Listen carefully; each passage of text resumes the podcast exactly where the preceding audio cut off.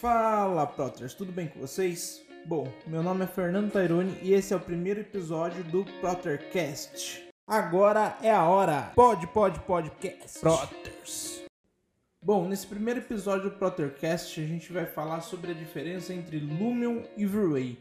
Muitas pessoas confundem por ser renderizadores, enfim, então a gente vai conversar é, muito sobre essa diferença, o que um é melhor que o outro, o que um faz melhor, o que o outro faz pior. Então a gente vai fazer uma diferença bem interessante alguns comparativos. Bom, antes de tudo a gente precisa explicar é, um pouquinho de como vai funcionar né, o Prottercast, que é nosso podcast aí. Então basicamente a gente pensa nessa plataforma de podcast é uma forma mais descontraída para conversar com vocês, uma conversa mais amigável, uma descontração, nada muito sério. O vídeo normalmente ele acaba sendo muito objetivo e acaba cortando muitas das coisas que a gente tenta passar para os nossos alunos, tenta passar para vocês que estão aí atrás. Então, basicamente, essa forma de gravação, esse formato que a gente vai utilizar, é uma conversa descontraída. Aqui a gente vai conversar, vai formatando o modelo conforme for passando o tempo e a gente espera que vocês estejam com a gente, tá bom? Então, fiquem aí com esse primeiro episódio do Prottercast. Então vamos lá, vamos tentar explicar primeiro a qualidade de cada um. É, a qualidade do V-Ray e a qualidade do Lumen. Primeiro vamos começar pelo V-Ray, né? O V-Ray, muito tempo ele foi é, unânime, né? Seria o que? O top de mercado se formos comparar os renderizadores de anos atrás. Bom, desde que eu conheci o V-Ray, o V-Ray é, no 2.0, falando lá bem antes, né? É, ele era né, considerado um dos melhores renderizadores do mercado. Só que o que acontece? Ele era também considerado muito burocrático, né? Ele tinha essa questão de você setar, você ter o trabalho de fazer a conferência, de ver se a luz ficou boa, enfim. Foi passando os anos e o V-Ray vem para a versão 3, né? Que se dilui em versão 3.4 depois 3.6 que aconteceu? Existiu uma revolução muito grande do que o V-Ray era. O V-Ray era muito burocrático e ele é muito, era muito técnico na versão 2.0. E o V-Ray passou a ser muito mais visual. Ele passou a ter uma linguagem mais profissional também, o que levou o mercado profissional a levar o V-Ray cada vez mais a sério. Não que ele era uma ferramenta ruim, não. Ele era uma ferramenta ótima, porém ele, as informações que ele passava eram era uma coisa que parecia ser básica demais, né? Porém, quando você começava a mexer, ele era muito complexo. Então, na versão 3, né, na versão 3.4, 3.6, que são as mais conhecidas, né, dessa linha 3, ele atualizou isso, ele mudou todas as simbologias dele, passou a ser muito mais claro e objetivo. Os materiais começaram a ficar mais organizados, eles reformularam tudo. E com isso, né, principalmente na versão 3.6, veio a introdução da placa de vídeo no jogo, que até então não renderizava com placa de vídeo, renderizava apenas utilizando o processador e a memória do seu computador. Essa questão da introdução da placa de vídeo no Blu-ray foi porque o mercado começou a procurar muito a renderização é, em tempo real, né? a renderização com placa de vídeo do seu computador. Então, basicamente, eles aproveitaram que o mercado estava aquecido na questão da placa de vídeo, porque antigamente, né, na versão 2.0 para né, frente, atrás no caso, não se falava em placa de vídeo. Poucos computadores tinham placa de vídeo destinada para isso. Então, na versão 3.6 apareceu a, renderização em híbrido. Seria o quê? Você usar o processador do seu computador e usar também a placa de vídeo. Então, isso foi uma grande revolução do Blu-ray. Ele tem seus poréns ainda, né? Mas foi uma grande revolução de mercado, porque até então ele só utilizava a questão do processador e da memória. E a partir do momento que ele passa a usar a, questão de placa de vídeo, a gente pode fazer comparativos impressionantes no mercado, né? Bom, então depois disso, a gente tem a versão 4 do V-Ray, né? A versão 4, ela otimizou ainda mais é, esse quesito de utilização da placa de vídeo com o processador. É, a versão 4 ainda ficou mais clara, ela ficou mais rápida e ela acaba utilizando é, o equipamento praticamente por completo. Então, quem tinha antigamente o processador muito bom e ou né, às vezes o processador não tão bom, mas uma placa de vídeo muito boa, o V-Ray não era o mais indicado, né? Mas a gente vai entrar isso, né, nessa questão de detalhamento de equipamento mais para frente, né? Então o V-Ray, ele sempre foi auge no mercado, ele sempre foi referência. Só que é o grande, o grande dilema do V-Ray é que ele ficou muitos anos no mercado criando imagens estáticas, né?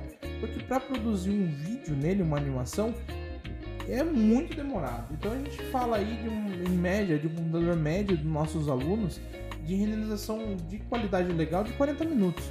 Lógico, dá para otimizar, dá para deixar mais rápido o render? Dá. Mas assim, a gente tem a limitação de equipamento de alguns alunos, principalmente a gente falando de notebook.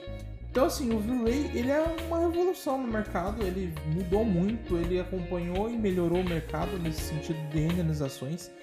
Mas o Lumion, agora falando de Lumion, ele vem em uma crescente muito grande. O que acontece?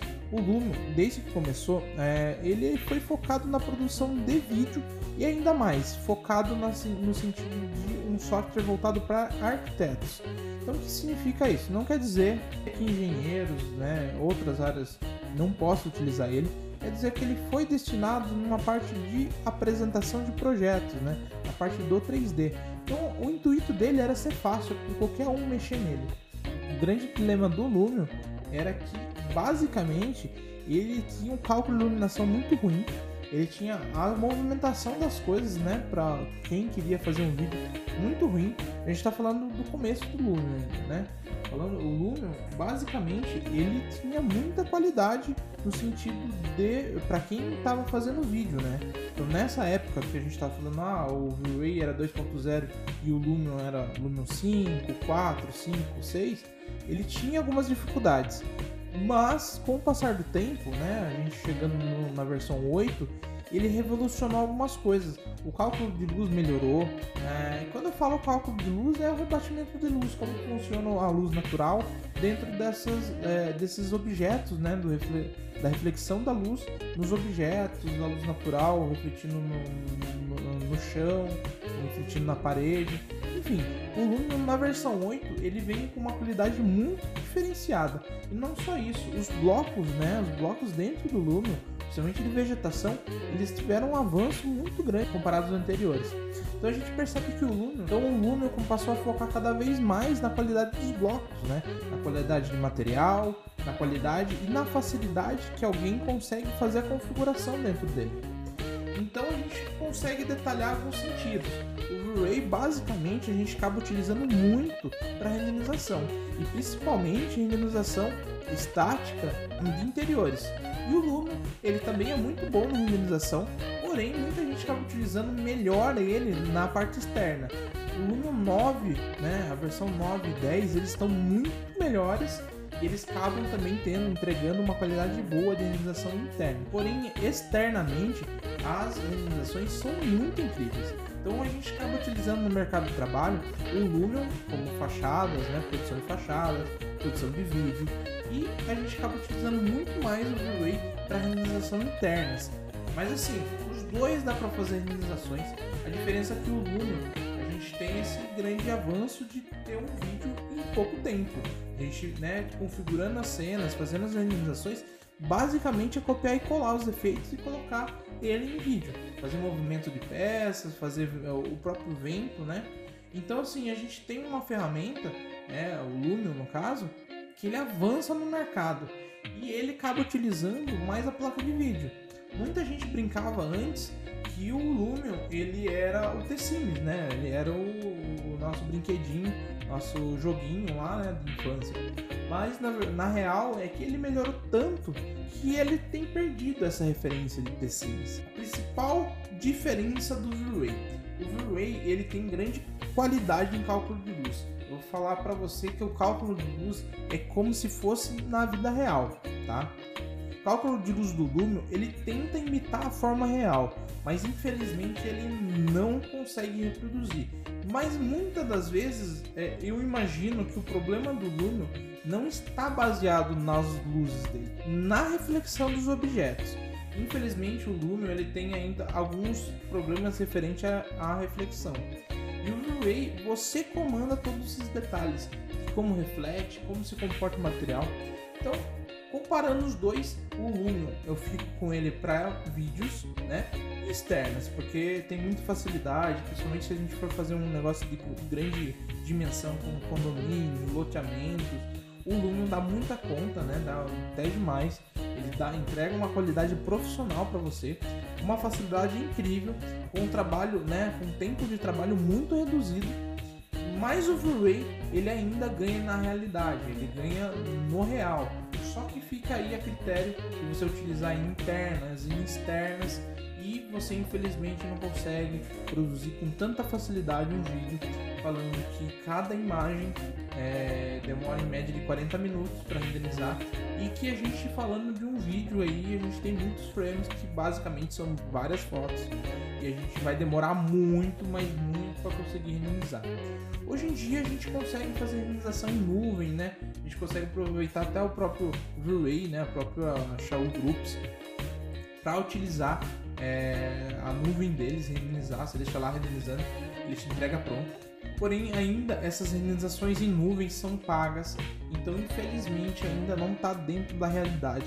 É, se alguém conhecer né, alguém que faça produção de vídeo em Blu-ray, por favor me dê os parabéns aí, porque essa pessoa é muito guerreira. Se você comparar que o Lumion ele entrega uma coisa muito profissional em pouco tempo, pouco trabalho e pouca coisa para você pensar em configurações. Agora o Blu-ray você vai demandar muito tempo para configuração de detalhes, é, enfim, você vai demandar de outros é, plugins para produção de, de, de, elementos que você vai ter que colocar em uma cena.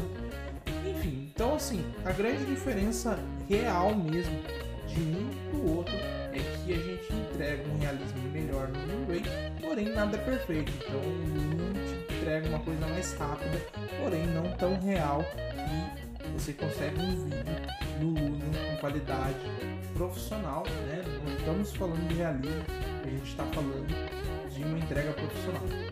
Bom, então fica aí a minha dica. O Lumion você utilizar muito mais para externas e vídeos. Nada impede de utilizar internamente, mas ainda não tem o realismo do que o Blu-ray vai entregar. Bom, agora falando de equipamento, que, a gente né, pode diferenciar aí? O Blu-ray, ele mesmo que tenha um sistema híbrido, ele vai muito mais em direção ao sentido de utilizar o processador. Então você tendo um processador bom, i7, i9, vai voar o negócio. Então, é, você tendo um processador bom, você tendo uma memória suficiente, que a gente brinca aí, que fala, é, 16 é o ponto de partida. Então você vai ter um trabalho é, muito mais reduzido no quesito tempo. O Blu-ray ele vai dar conta do recado, você tendo uma máquina um processador bom e uma memória suficiente. Agora a questão do Lumion, ele acaba utilizando muito mais a placa de vídeo e a memória da placa de vídeo. Não que a memória do computador fique de fora, ela também é importante, porque é, o que força no geral do computador é a memória e a memória da placa de vídeo. Então se eu for sugerir para você montar um computador e vai utilizar Lumion, pegue um processador considerável, não estou falando para você descartar o processador, então eu pegaria um i7, por exemplo, no mínimo 16 de memória, mas se você tiver a condição 32 de memória, seria incrível. E falando da placa de vídeo, é, a placa de vídeo que está dominando o mercado são as RTX, né? Então a gente está falando aí de 2060, 2070, 2080. A gente pode também falar de repente aí é, da, do, da, da linha 1080, né? Então assim tem outras formas, é, tem bastante é, placa de vídeo boas no mercado, mas vamos falar da quantidade de memória suficiente. A partir de 4 de memória é o requisito mínimo do Lumion. É, e a gente está falando de 4 de memória de placa de vídeo, lembrando. Então, se você chegar, quanto mais próximo você chegar do 11, né, 12 de memória, é um, é, você vai ter um super computador e vai conseguir renderizar vídeos e imagens em ultra velocidades dentro do bom? Então, basicamente, a gente é, coloca o ponto de partida para você não ter dor de cabeça, 4 memórias e coloca o topo aí de memória. Eu acho que é o que mais que eu conheço que tem maior quantidade de memória de uma placa de vídeo é 12. Eu não sei se tem mais, eu acho que não tem mais ainda no mercado. É, a gente dá preferência no comportamento da placa de vídeo da NVIDIA, porque a placa de vídeo da NVIDIA ela tem uma qualidade muito melhor é, se for comparar, né, isso o desempenho da placa de vídeo no software. Então o Lume ele se entende muito melhor com uma placa de vídeo NVIDIA, tá bom? É, GeForce, enfim. Então evite investir nesse momento na placa de vídeo da AMD, tá bom?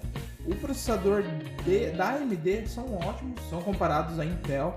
A gente ainda avalia a questão de durabilidade, mas eu, particularmente na minha máquina, eu tenho um processador da AMD e ele dá conta do recado. Bom, agora a gente vai falar referente ao equipamento que você vai montar pro V-Ray. Se você vai montar pro V-Ray, você tem que focar muito, mas muito no processador. Se você tiver condição de comprar a partir do i5, seria ótimo. Mas se fosse você, eu investiria no i7 ou se tiver uma condição melhor aí, o i9. É, a memória, quanto mais memória tiver, mais você vai ter né, velocidade no seu render.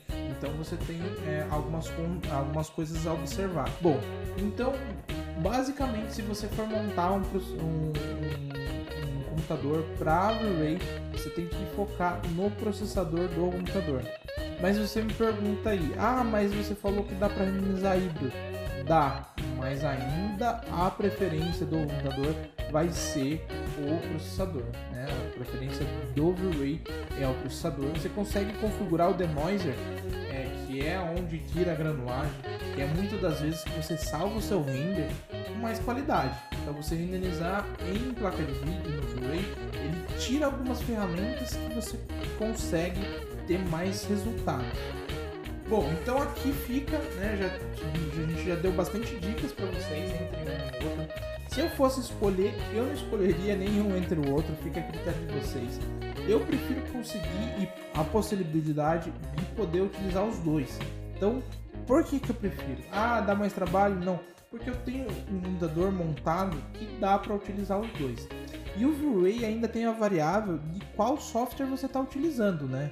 O Lumion não, o Lumion você exporta para dentro dele, então você pode utilizar a maioria dos softwares aí de modelagem e colocar dentro do Lumion, então ele não influencia o desempenho de acordo com o software que você modelou. O V-Ray ele está anexado ao modelador, então isso é importante. Então, por exemplo, se você está renderizando no SketchUp, talvez você tenha um render mais demorado do que você renderizar no 3ds Max. Por quê? Porque o, 3ds Max ele tem uma resistência, se eu posso dizer isso, ele tem uma, é, uma estabilidade melhor do que o SketchUp. Então o SketchUp ele trava, ele tem problema com a questão de curva, ele tem questão da malha, enfim, ele tem alguns problemas. Não quer dizer que você consiga um, só, um, um, um render realista, não tem nada a ver uma coisa com a outra. Mas talvez você tenha uma velocidade melhor no 3ds Max e um desempenho melhor no 3ds Max. Então você de repente exija men menos da sua máquina e tem um resultado até superior nesse sentido. Então o V-Ray você também tem que ficar atento nesses sentidos de é, qual, qual elemento você vai utilizar. O V-Ray tem 10 Revit, né?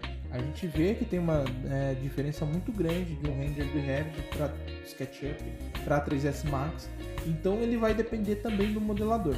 O Lumion não, o Lumion, qualquer, é, qualquer software que você utilizar para modelagem, ele acaba é, cabendo, ele acaba dando certo, é, porque você trabalha dentro da plataforma Lumion, você não trabalha dentro de uma plataforma do software. Então tem gente que acha isso bom, tem gente que acha isso ruim. Eu acho bom, tá? Por quê? Porque eu, eu vou, modelo onde eu quero e depois eu jogo dentro do Lumion. Então eu preciso aprender duas plataformas? Preciso, mas eu não dependo totalmente de uma da outra. É, eu posso escolher, eu não fico limitado em quais é, plataformas o Lumion oferece. E o V-Ray tem essa limitação. Então às vezes ele não tem o software que eu quero trabalhar. Por exemplo, se eu for trabalhar com ArchiCAD, ele não tem o V-Ray para ele, até onde eu sei, tá bom, pessoal? Então aqui no final de cada podcast é, fica aí as minhas dicas, as dicas que eu posso dar referente ao tema que eu estou falando. Então a dica que eu dou de hoje, independente se for Luno, independente se for Ray, independente de qualquer renderizador, foque muito bem na modelagem, trabalhe muito bem, que é aí que é o diferencial. Se você for lá e colocou o negócio tudo quadradão, deixou tudo jogado, você não pode esperar que o renderizador gere realismo para você. Então o que, que você pode esperar? É que você fazendo um trabalho bem feito na modelagem, tendo cuidado de, de você trabalhar todos os detalhes, colocar, sei lá, luminária, colocar todos os pontos que você precisa de uma forma exata é, do comportamento real, o renderizador vai fazer o trabalho incrível. Então é um complementa o outro. Não adianta você ser um mau modelador e ser um ótimo renderizador se você não, é, se você não trabalhar os dois lados, você não vai ter um resultado bom. Então o que, que a gente fala? Ah, eu tenho que ter a preocupação de colocar é, vaso, colocar, enfim, cadeira, colocar um tecido. Você tem que ter essas preocupações. Ter as bordas arredondadas, enfim, é, pensar bem na iluminação. Então tudo isso ele é importante para o render. Então nosso, nossa dica de hoje basicamente é isso, tá bom? Trabalhe muito bem a modelagem, tá aí, é, aí é o segredo do negócio, tá bom? Incrível que pareça, tá? A modelagem tem gente que nem com render trabalha. Se trabalhar com SketchUp ou com 3ds Max, a pessoa consegue apresentar um projeto muito bom, basicamente trabalhando com SketchUp ou no 3ds Max ou num outro é, renderizador, é, num outro modelador como o Revit.